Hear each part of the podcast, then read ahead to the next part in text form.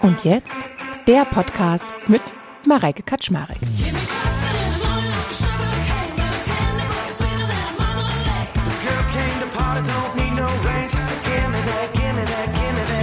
Die Gefühle sind ein Hinweis für uns, wie eine Navi durchs Leben. Viele aus unserer Generation haben gelernt, dass unangenehme Gefühle vermieden werden müssen. Und tatsächlich gehen unangenehme Gefühle besser und schneller auch weg, wenn wir uns denen zuwenden und sie anschauen und sie sein lassen und eben mit Strategien auch lernen, damit umzugehen.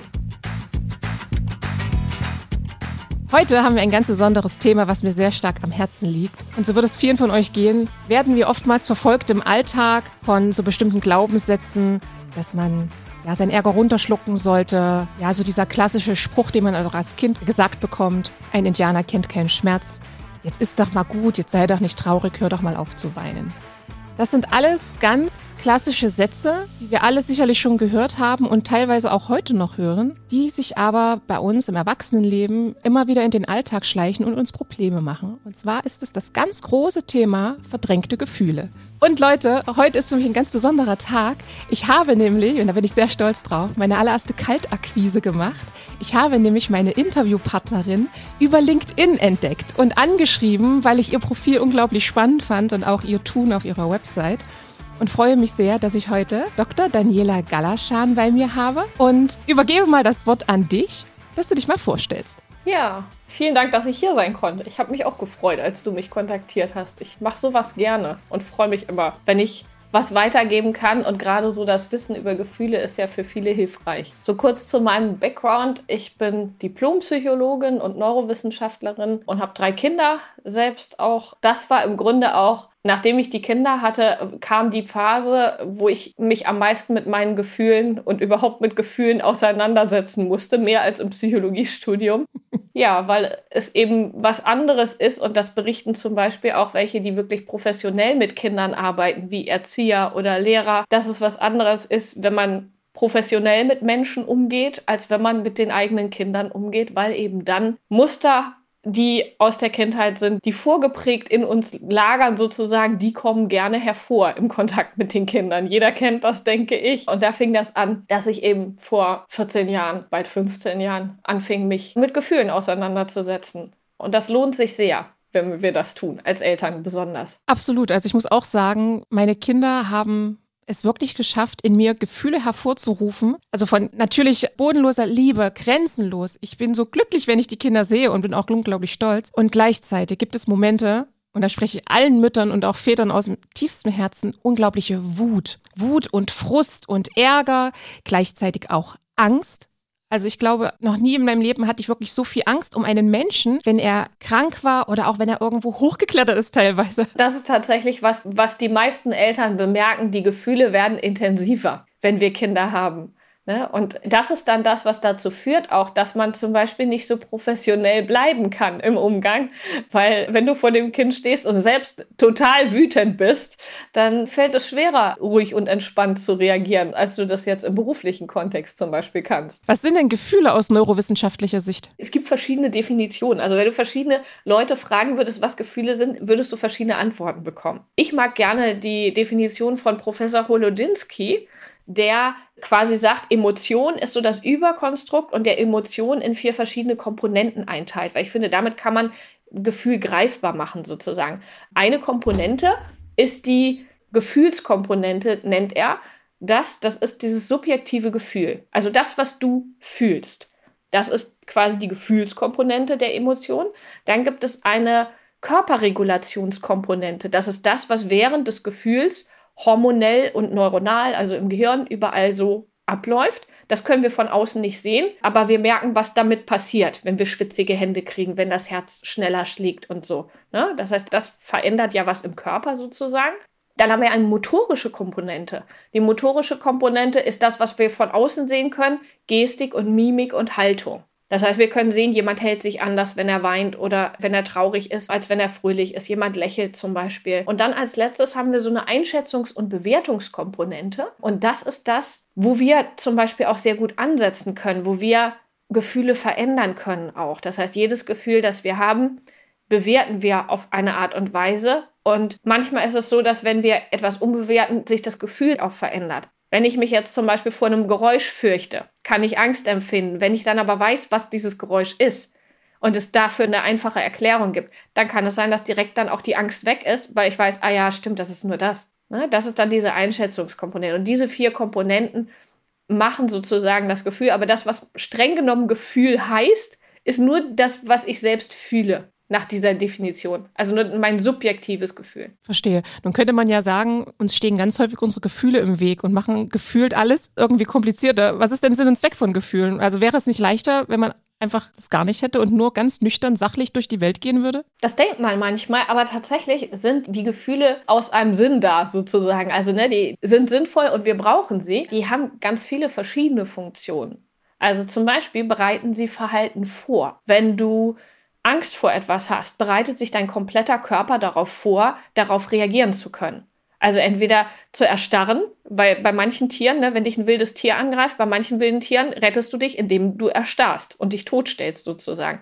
Bei manchen musst du fliehen. Also der Körper mit allem, was er tut, die ganzen Körperfunktionen, bereitet er sich vor. Also zum Beispiel, dass die Muskeln angespannt sind wenn du wütend wirst, weil du dich dann besser verteidigen kannst. Ne? Sowas, also das heißt verhaltensvorbereitend sozusagen.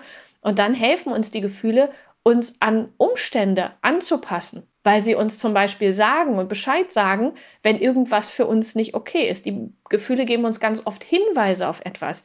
Wenn wir zum Beispiel wütend sind, ist das oft der Hinweis, dass irgendeine Grenze von uns überschritten wurde. Wir können uns besser verhalten und besser auf Dinge eingehen, wenn wir eben merken, was will uns das Gefühl sagen und darauf hören. Und wir sind flexibler im uns anpassen an andere Menschen und an Situationen durch die Gefühle. Außerdem im sozialen Miteinander, da hilft uns zum Beispiel diese motorische Komponente, weil wenn du dein Kind siehst und du siehst den Gesichtsausdruck, kannst du abschätzen, wie dein Kind sich fühlt. Oder auch bei anderen Menschen. Also dieser Gefühlsausdruck hat auch eine soziale Komponente, dass wir eben besser aufeinander eingehen können indem wir sehen, wie der andere sich fühlt. Also wir können auch diesen Gefühlsausdruck ja einfach unterbinden sozusagen und so tun, als ob wir uns ganz anders fühlen. Das ist jetzt nicht damit gemeint, ne? aber grundsätzlich hat das auch diese soziale Komponente und zeigt uns im Grunde auch, was uns gut tut und was nicht. Und wir alle streben ja danach, eher Dinge zu tun oder Dinge anzustreben, die uns gute Gefühle geben. Also es ist sozusagen, die Gefühle sind ein Hinweis für uns, wie eine Navi durchs Leben was uns gut tut, was uns nicht gut tut und was wir machen können. Wobei mit dem, was uns gut tut und was nicht, es kann natürlich auch sein, dass die Gefühle uns mal falsche Tipps geben. Wenn man zum Beispiel Angst hat oder alle von uns haben schon von irrationalen Ängsten gehört, also Ängsten vor Dingen, vor denen man eigentlich keine Angst haben muss. Dann gibt es einem den falschen Tipp, halte dich davon fern und dabei ist es was, was vielleicht gar nicht gefährlich ist. Kommen denn Kinder oder kommen wir Menschen schon auf die Welt mit einer gewissen Tendenz zu Gefühlen, also besonders traurig oder besonders überschäumend, fröhliches Gemüt. Sagt man ja auch manchmal, ach, das ist ja ein von Grund auf fröhliches Kind. Gibt es welche, die schon diese Wut in den Genen hat und mitbringt? Also in den Genen würde ich jetzt so nicht sagen, dass so nach dem Motto, wenn das Kind jetzt, wenn es klein ist, sehr viel wütend ist, dann ist alles verloren, dann ist das ein wütendes Kind. So ist es nicht. Aber es ist tatsächlich so, du hast schon mit dem Gemüt was angesprochen. Es geht quasi so Richtung Temperamentseigenschaften. Da sind Menschen unterschiedlich. Jeder, der auch verschiedene Kinder hat oder verschiedene Kinder erlebt hat, weiß, es gibt einfach welche, die zum Beispiel stärker ansprechen auf äußere Reize. Wenn jetzt ein Windhauch in meinem Gesicht oder ein Geräusch, ein lautes Geräusch in der Umgebung meinen Körper stärker aktiviert, ne, bei einem Kind, dann reagiert das Kind dann natürlich stärker drauf. Und dann dauert es vielleicht auch länger, bis man dieses Kind wieder beruhigen kann, als ein Kind, das ein eher ausgeglicheneres Temperament hat und wo vielleicht die äußeren Reize nicht so stark ankommen. Das heißt, das spielt so zusammen. Es sind halt verschiedene Temperamentseigenschaften, die machen können, dass Kinder tatsächlich so ein bisschen eine Tendenz haben, zum Beispiel kennen wir alle Kinder, denke ich mal, denen es schwerer fällt, sich auf Neues einzustellen oder die bei Veränderungen, die länger brauchen, sich an Veränderungen zu gewöhnen. Natürlich führt das dazu, dass tendenziell die dann eher häufiger in so Situationen, wo Neues kommt, eben unangenehme Gefühle haben und es ihnen schwerer fällt, sich da dann einzufinden. Also ja, das kann schon so ein Unterschied sein, aber das Gute ist ja, wir können alle lernen, mit unseren Gefühlen umzugehen. Man wird jetzt nicht ein Temperament komplett verändern. Die Erfahrungen spielen auch mit rein. Ne? Das Temperament bringt man mit. Aber wenn ein Kind jetzt die Erfahrung macht, die Welt ist sicher und ich kann mich darin gut bewegen, mir wird geholfen, dann macht das natürlich auch einen Unterschied, wie das Kind mit der Umwelt umgeht. Durch wen wird denn hauptsächlich die Gefühlswelt von Kindern geprägt? Ein Teil bringen sie natürlich mit als Temperament, als Art und Weise, wie sie auf Reize reagieren, wie sie auf Neues reagieren und wie stark der Körper sozusagen reagiert auf Dinge. Und dann kommt natürlich ganz, ganz wichtig dazu, wie die Bezugspersonen mit dem Kind und vor allem mit seinen Gefühlen umgehen weil wir alle lernen Gefühlsregulation durch unsere Eltern. Also wir haben es von unseren Eltern gelernt, von denen die meisten eben leider nicht so viel wussten, wie das mit Gefühlen so funktioniert. Ne? Und da konnten unsere Eltern ja auch gar nichts für, weil das Wissen war damals auch noch nicht so verbreitet, wie es jetzt eben die Möglichkeit gibt, auf dieses Wissen zuzugreifen und eben sich darüber bewusst zu werden, dass so eine Aussage wie du brauchst keine Angst zu haben, eben dem Kind gerade nicht hilft. Das wissen wir jetzt und dieses Wissen kann unsere Generation jetzt nutzen. Aber das heißt, wir sind diejenigen, die den Grundstein legen, wie unsere Kinder mit Gefühlen umgehen. Und auch quasi das familiäre Umfeld, also wie das Kind lernt, mit Gefühlen umzugehen. Ein Kind war eher ängstlich und hat dann vielleicht gelernt, gut mit Angst umzugehen. Und weiß aber dann zum Beispiel immer noch nicht, wie es gut mit Wut umgehen kann. Oder ein Erwachsener hat vielleicht noch nie richtige Trauer erlebt und erlebt das erst, wenn zum Beispiel die Eltern sterben im Erwachsenenalter und muss dann erst lernen, wie er mit diesem Gefühl Trauer umgeht. Man kann nicht sagen, diese Person kann Gefühlsregulation, weil es eben für unterschiedliche Gefühle unterschiedlich sein kann. Kann man sich vorbereiten? Also vor allem jetzt auf das Thema Trauer? Man kann sich vorbereiten, indem man zum Beispiel grundsätzlich weiß, wie es hilfreich ist, mit Trauer umzugehen, indem man weiß, dass es verschiedene Phasen gibt bei der Trauer und dass zum Beispiel normal ist, dass man dann auch mal phasenweise wütend ist und verschiedene Phasen, indem man die kennt. Aber man kann sich nicht vorbereiten im Sinne von, ich habe jetzt alles in der Theorie über Trauer gelernt. Wenn jetzt jemandem, der mir nahesteht, was passiert, weiß ich, wie ich damit umgehe weil man wird selbst wieder mit seinem Temperament und so wie die Situation eben ist, darauf reagieren. Das eigene Umfeld reagiert wiederum. Also es kann auch sein, dass ich vielleicht gut mit Trauer umgehen kann in dem Moment und das merke, aber vielleicht ein Kind von mir nicht und das mich dann aus dem Takt bringt sozusagen. Also wir können uns durch Wissen vorbereiten und es gibt auch Strategien, wie wir mit Gefühlen umgehen.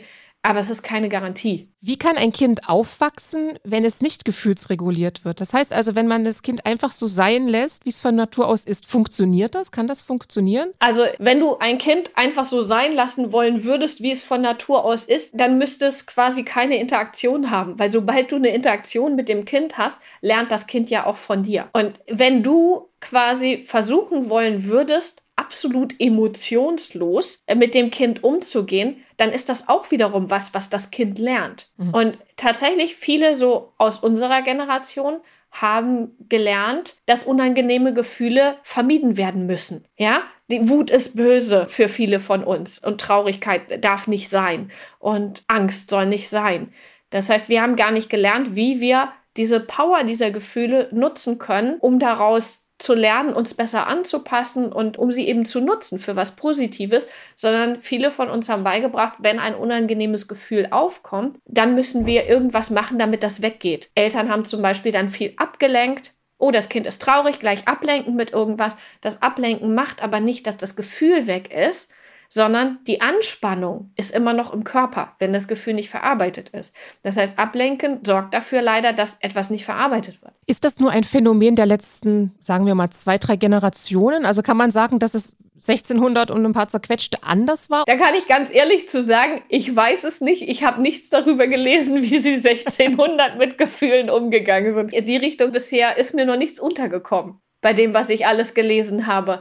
Aber tatsächlich, faktisch ist es ja so, dass auch unterschiedliche Kulturen unterschiedlich mit Gefühlen umgehen. Wir wissen, es gibt Kulturen, in denen Trauer sozusagen zelebriert wird, in denen ne, alle wirklich emotional mitgehen und die Trauer groß und laut ausleben. In unserer Kultur ist es tendenziell eher so, dass Trauer an den Rand gestellt wird, verdrängt wird, dass darüber nicht groß gesprochen wird. Und so kann es sein, dass es nicht dann heißt, die Kultur kann gut mit Gefühlen umgehen, sondern dass es je nach Gefühl auch teilweise unterschiedlich ist, welchen Raum den verschiedenen Gefühlen gegeben wird und wie man mit den einzelnen Gefühlen umgeht. Woher kommt denn diese Abneigung, negative Gefühle auszuleben, Raum zu geben? Also grundsätzlich ist es ja schon so, dass wir danach streben, uns gut zu fühlen.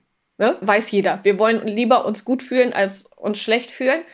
Und es ist natürlich auch so, dass wir Eltern uns für unsere Kinder wünschen, dass sie glücklich sind. So, und das haben sich unsere Eltern für uns auch gewünscht. Das heißt, wenn man dieses Wissen nicht hat, dass die unangenehmen Gefühle eine Funktion haben und uns was sagen wollen und wir nur gucken müssen dahinter, was ist die Botschaft, was will mir dieses Gefühl mitteilen und dass wir dann mit diesem Gefühl umgehen können, wenn man das nicht weiß, dann tendiert man dazu zu sagen, okay, ich möchte, dass es meinem Kind gut geht, also sorge ich dafür, dass jedes unangenehme Gefühl schnellstmöglich weggeht.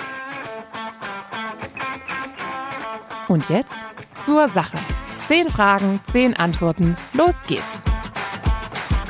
Das hätte ich gern früher gewusst. Tatsächlich, also in Bezug auf Gefühle jetzt, wie sehr man emotional involviert ist, wenn es um die eigenen Kinder geht. Womit kann man dich so richtig auf die Palme bringen? Also eine Sache, die mir auffällt, die mich viel mehr stört, als es das eigentlich wert wäre, ist, wenn zum Beispiel die Kinder unachtsam mit Spielen umgehen und da dann irgendwie Figuren kaputt gehen oder ein Riss im Spielplan ist oder sowas. Und ich immer denke, boah, die ganzen Spiele, die ich noch von mir als Kind habe, die sind alle noch schön ohne Risse und alles. Und jetzt haben unsere Kinder die irgendwie ein halbes Jahr und die sehen aus, als ob man die 30 Jahre verwendet hätte, obwohl sie schon so ewig alt alt sind und vorher noch gut aussahen. Das ist tatsächlich eine Sache, wo ich manchmal denke, so, warum regst du dich darüber so auf? Ist bei mir absolut genauso. Reihe ich mich mit ein. Welches antrainierte Verhaltensmuster aus deiner Kindheit hast du überwunden? Mich Dinge nicht zu trauen, beziehungsweise mich irgendwo dahinter zu stellen und mich nicht zu trauen, Dinge auszusprechen. So. Also zum Beispiel in der Schulzeit, wenn ich dran war mit Referat, dann hatte ich ganz oft Bauchschmerzen, so psychosomatisch, und habe versucht dann, ob ich nicht doch nach Hause gehen kann, um mich um das Referat zu drücken und sowas.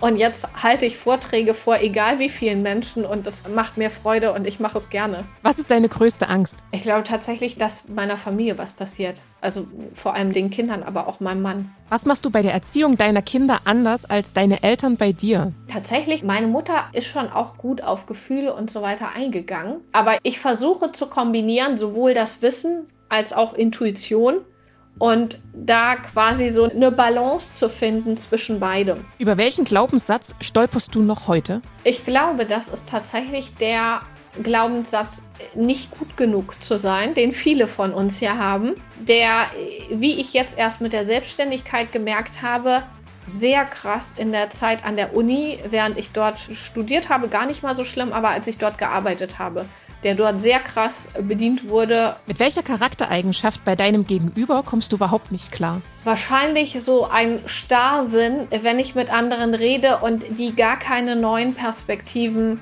zulassen können. Und äh, ich merke, okay, der andere ist noch nicht mal bereit, in eine andere Richtung zu denken und Dinge irgendwie in eine andere Perspektive anzuerkennen, wenigstens. Wer hat dich maßgeblich in deiner persönlichen Entwicklung weitergebracht? Wahrscheinlich mein Opa tatsächlich. Mein Opa ist Schuhmachermeister gewesen und hat sich schon damals als Lehrling für Psychologie interessiert. Wäre der später aufgewachsen, hätte der wahrscheinlich Psychologie studiert, hat er mir auch gesagt. Der hat sich so ein Psychologie-Bändchen, so ein Lehrwerk mit mehreren Bänden von seinem ersten Lehrlingsgehalt damals gekauft und hat das so für sich privat gelesen. Und mit dem habe ich ganz viel über solche Themen diskutiert. Was machst du, wenn es dir schlecht geht? Es kommt ein bisschen drauf an, ob ich dann gerade alleine bin oder nicht. Ich würde Kontakt suchen zu meinem Mann, weil der ist da, wenn ich etwas habe, so wie er es auch bei mir macht. Wenn ich alleine wäre oder gerade nicht die Möglichkeit hätte, ihn zu kontaktieren, dann würde ich wirklich hinschauen. Okay, was ist gerade? Warum geht es mir gerade? Gerade schlecht, welche Gefühle sind gerade da und gucken, dass ich mit denen umgehen kann. Deine Lebensweisheit lautet? Im Grunde, das, was einem zugrunde liegt, ist Liebe.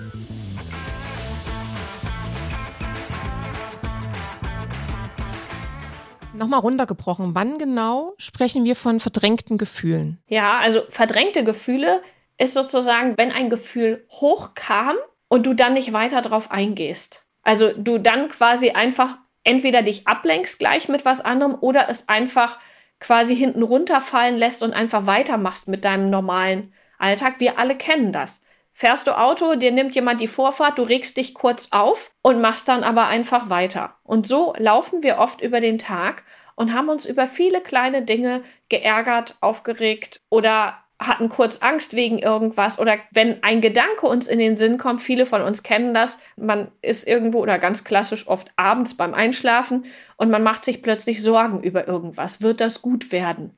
Und dann kommen Gefühle hoch Und oft neigen wir dann dazu, die einfach wegzudrücken und uns damit nicht zu beschäftigen. Das heißt, das Gefühl hat sozusagen seine Funktion nicht erfüllt, uns zu sagen, hey, hier ist was, schau da hin. Und tatsächlich gehen unangenehme Gefühle besser und schneller auch weg, wenn wir uns denen zuwenden und ne, sie anschauen und sie sein lassen und eben mit Strategien auch lernen, damit umzugehen. Wenn wir das eben nicht tun, ist dieses Gefühl als Anspannung im Körper und dann kommt sowas wie, dass abends eine Kleinigkeit passiert, ein Glas fällt um oder was und man motzt die Kinder an und fragt sich selbst, warum motz ich denn jetzt? Man merkt schon selbst, die Reaktion war eigentlich übertrieben für das, was gerade passiert ist, aber es war so viel Anspannung im Körper. Man hat so viel über den ganzen Tag immer wieder mitgeschleppt. Das heißt, wenn wir lernen, in uns reinzuhören, die Gefühle besser in der Situation zu spüren und anzunehmen, dann können wir die den Tag über auflösen und schleppen nicht alles eben mit. Aber das ist was, was man einfach lernen kann. Und genau, ein verdrängtes Gefühl ist im Grunde eins, mit dem man sich nicht weiter beschäftigt und das als Anspannung dann aber weiterhin im Körper ist. Und ganz überspitzt gesagt kann man auch sagen, diese verdrängten Gefühle, wenn man das jahrelang immer wieder macht, kann das eben dazu führen, dass man irgendwann auch gar nicht mehr so richtig fühlt, zum Beispiel, oder ein bestimmtes Gefühl nicht mehr richtig fühlt. Es gibt Familien, in denen zum Beispiel einzelne Gefühle tabuisiert werden. Jetzt am Beispiel der Trauer kann das häufig vorkommen in Familien, wo ein Suizid stattfand, dass dann über Traurigkeit, über Tod gar nicht geredet wird, dieses Thema immer ausgespart wird, damit bloß keiner traurig wird. Aber alle schleppen diese Traurigkeit, die ja unverarbeitet ist, dieses schwere Gefühl die ganze Zeit mit sich mit. Und es wäre hilfreicher, eben es zu verarbeiten und damit umzugehen und dann befreiter leben zu können, als es immer mitschleppen zu müssen. Also es ist wirklich hilfreich, wenn wir lernen, Gefühle auszuleben und sie eben aufzulösen, statt sie eben einfach zu unterdrücken. Oder auch gerne passiert es, dass man Gefühle unterdrückt, indem man in Richtung Sucht geht. Der Workaholic, der den ganzen Tag nur arbeitet und so sich nicht mit seinen Gefühlen beschäftigen muss. Oder Essen ist häufig. Man kann ja mal überlegen, wenn man selbst traurig war früher, haben die Eltern zu einem gesagt, komm, ich gebe dir eine heiße Schokolade oder komm, ess doch ein Eis, dann wird alles besser. Ist auch häufig genommen zum Trösten, aber faktisch ist es nicht trösten, sondern wenn ich nur das gebe, quasi statt ein Gespräch und ein Eis oder so, ne, das wäre was zum Gefühle verarbeiten eher. Wenn ich aber nur das Essen gebe, dann ist das wieder was, was, was die Gefühle im Grunde totstellen soll. Ne? So hier, stattdessen beschäftige dich nicht weiter mit der Traurigkeit, hier hast du das Eis. Oder hier hast du die heiße Schokolade und morgen sieht die Welt schon wieder besser aus. Sorgt ja nicht dafür, dass man mit dem Gefühl umgegangen ist. Brauche ich gezwungenermaßen psychologische Unterstützung für so ein Thema oder könnte ich da selber rauskommen? Also mein Kriterium sozusagen für psychologische Unterstützung wäre, wenn es die Lebensqualität beeinträchtigt. Wenn man anfängt, sich einzuschränken in irgendeiner Art und Weise oder es einen selbst oder die Familie irgendwie einschränkt, dann wäre das was, wo man meiner Meinung nach professionell eben weiter gucken sollte. Aber man kann auch alleine lernen und anfangen, erstmal in die Gefühle reinzufühlen und zu gucken, okay, was möchte mir das Gefühl denn sagen? Vielleicht auch zu gucken, welche Vorboten hat denn das Gefühl? bevor ich wütend werde und dann schreie, weil das Glas umgeschmissen ist, merke ich vorher so ein grummeliges Gefühl im Bauch oder merke ich vorher eine Anspannung im Nacken oder beiß ich die Zähne zusammen und ist der Kiefer verspannt. Das kann bei jedem unterschiedlich sein. Und zu lernen, wie sich die Gefühle äußern bei einem, um sie früher erkennen zu können, um dann noch die Möglichkeit haben zu handeln, bevor die Intensität hoch ist, ist natürlich hilfreich. Weil wenn die Intensität schon hoch ist, dann können nur Techniken helfen, die die Intensität wieder runterbringen. Alles andere funktioniert dann nicht in dem Moment. Was bei mir das so klassischerweise hilft, ist, dass ich versuche tief durchzuatmen. Mhm. Der Atem ist super mächtig. Genau, das ist das Erste, was ich mache. Und dann, das fühlt sich manchmal wie so ein Tick an, dass ich anfange zu summen. Mhm. Das ist was, was sehr beruhigend auf den ganzen Körper wirkt. Sowas wie Summen. Also zum Beispiel zu Meditationszwecken, also auch um ja ruhig zu werden und zur Ruhe zu kommen, ist zum Beispiel sowas wie Om, ist ja auch was Gesummtes dann. Solche Töne werden ja dann auch genutzt. Was passiert dann im Körper? Also, was im Körper passiert bei dem Summen ist grundsätzlich, dass man sich sozusagen beruhigt, ne? dass, dass so Blutdruck ein bisschen runtergeht, dass wir insgesamt ruhiger werden und die Gedanken können auch ein Stück weit zur Ruhe kommen. Aber es kann auch sein, dass die Gedanken, gerade wer, wer anfängt zum Beispiel zu meditieren, der merkt manchmal, dass man dann erst recht merkt, wie die Gedanken rasen und was man eigentlich für Gedanken die ganze Zeit im Kopf hat, weil ja das meiste dessen, was wir so den Tag über denken, also man sagt so zwischen 80 und 95 Prozent dessen, was wir denken, ist ja unbewusst. Das heißt, du machst zum Beispiel einen Fehler und weißt gar nicht, was dein Gehirn dann da alles abspielt, aber dein Gehirn sagt zum Beispiel, boah, schon wieder du, das ist ja blöd und ne, dann macht man sich vielleicht innerlich fertig und weiß das gar nicht, dass man das gedanklich immer so macht, weil das Gehirn dazu tendiert, gerne in den gleichen Bahnen immer zu bleiben, in denen es denkt. Nervenbahnen, kann man das irgendwie verändern? Ja, tatsächlich, das Gehirn, also gerade in den letzten Jahren hat die Forschung gezeigt, dass das Gehirn sehr viel plastischer ist, als man gedacht hat und man da wirklich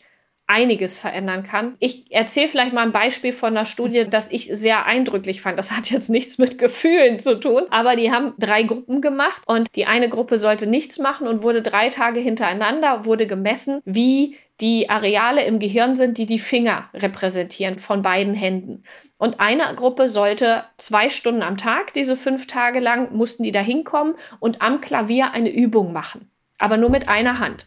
Und die dritte Gruppe, die mussten hinkommen und mussten zwei Stunden am Tag diese Übung auch machen, aber nur gedanklich nur in der Vorstellung.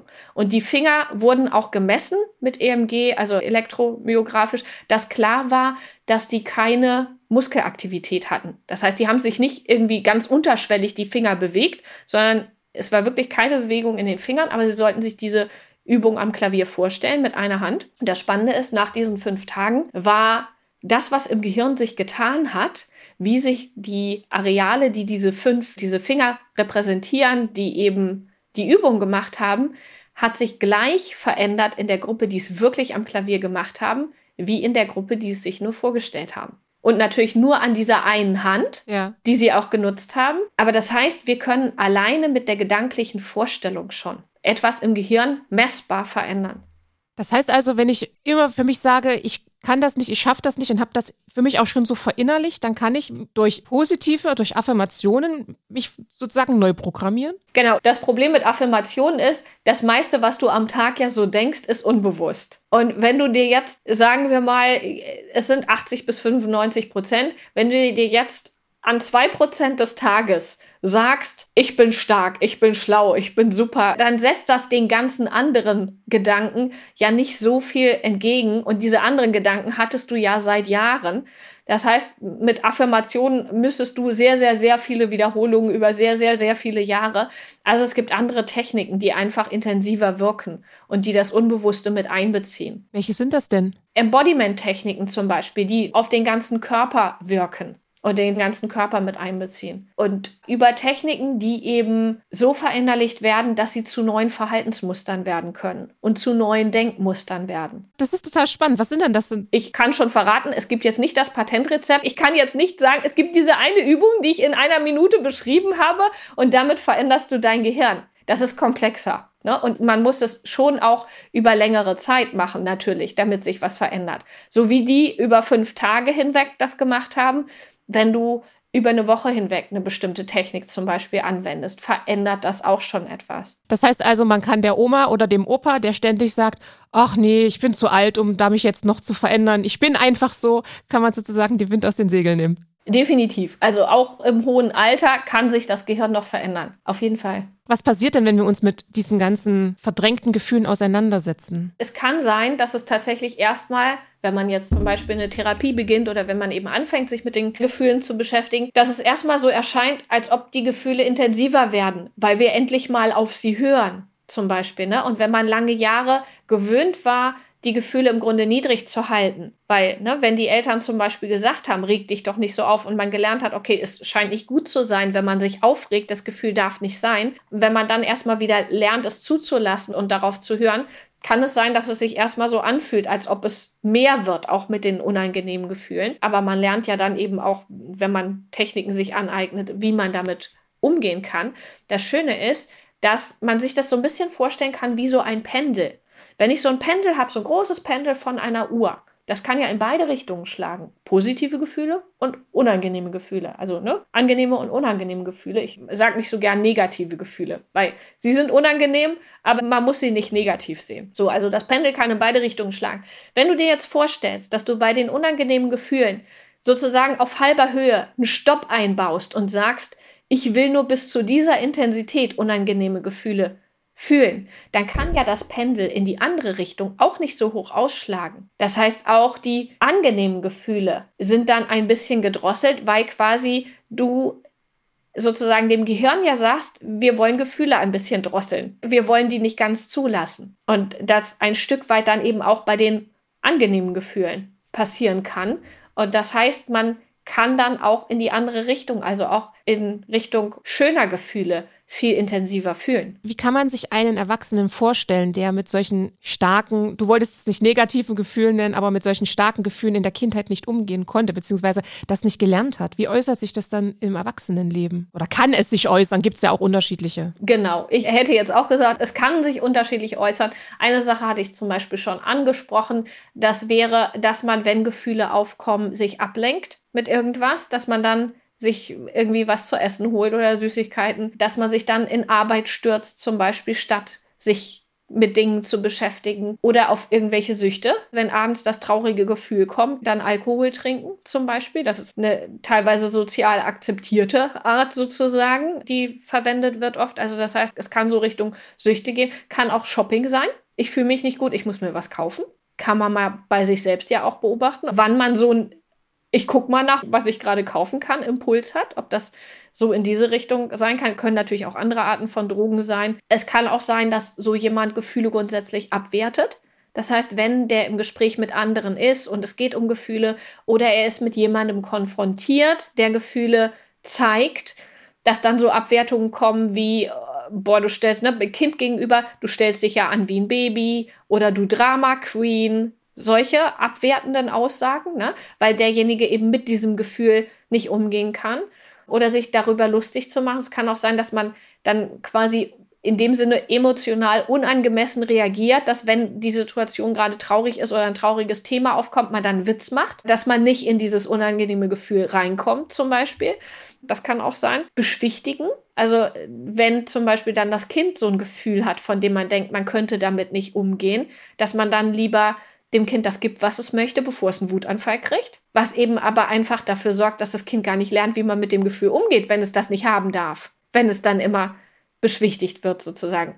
Wobei ich sagen muss, das ist natürlich auch eine Abwägungssache. Wenn ich jetzt weiß, mit einer kleinen Beschwichtigung kann ich jetzt einen einstündigen oder längeren Wutanfall morgens, bevor wir aus dem Haus gehen müssen, wenn ich einen Termin auf der Arbeit gleich habe, verhindern, dann lenke ich in dem Fall auch lieber ab. Also es ist nicht so, dass einmal quasi Ablenken von Gefühlen dafür sorgt, dass dann die so verdrängt sind, dass es ganz schlimm ist. Man kann das mal machen. Was ist mit dem Thema Schweigen, wenn man sich ärgert über sein Kind? Ah, meinst du auch im Sinne von quasi Beziehungsabbruch? Ich bin so sauer auf mein Kind, dass ich tagelang nicht mit ihm spreche. Ganz genau. Einerseits jeder, der das vielleicht als Kind mal erlebt hat, oder überhaupt erlebt hat, wie jemand anderes sich zurückzieht und nicht mehr in der Lage ist, mit einem über längere Zeit zu kommunizieren, weil derjenige beleidigt ist, der weiß, wie schlimm sich das anfühlen kann. Und gerade die Kinder sind emotional von uns abhängig. Wir sind diejenigen, die sie versorgen. Das ist lebensnotwendig, dass wir mit ihnen interagieren und das ist denen auf einer ganz tiefen Ebene auch klar. Das ist bedrohlich für die. Als ich mit meinem Mann zusammengekommen bin,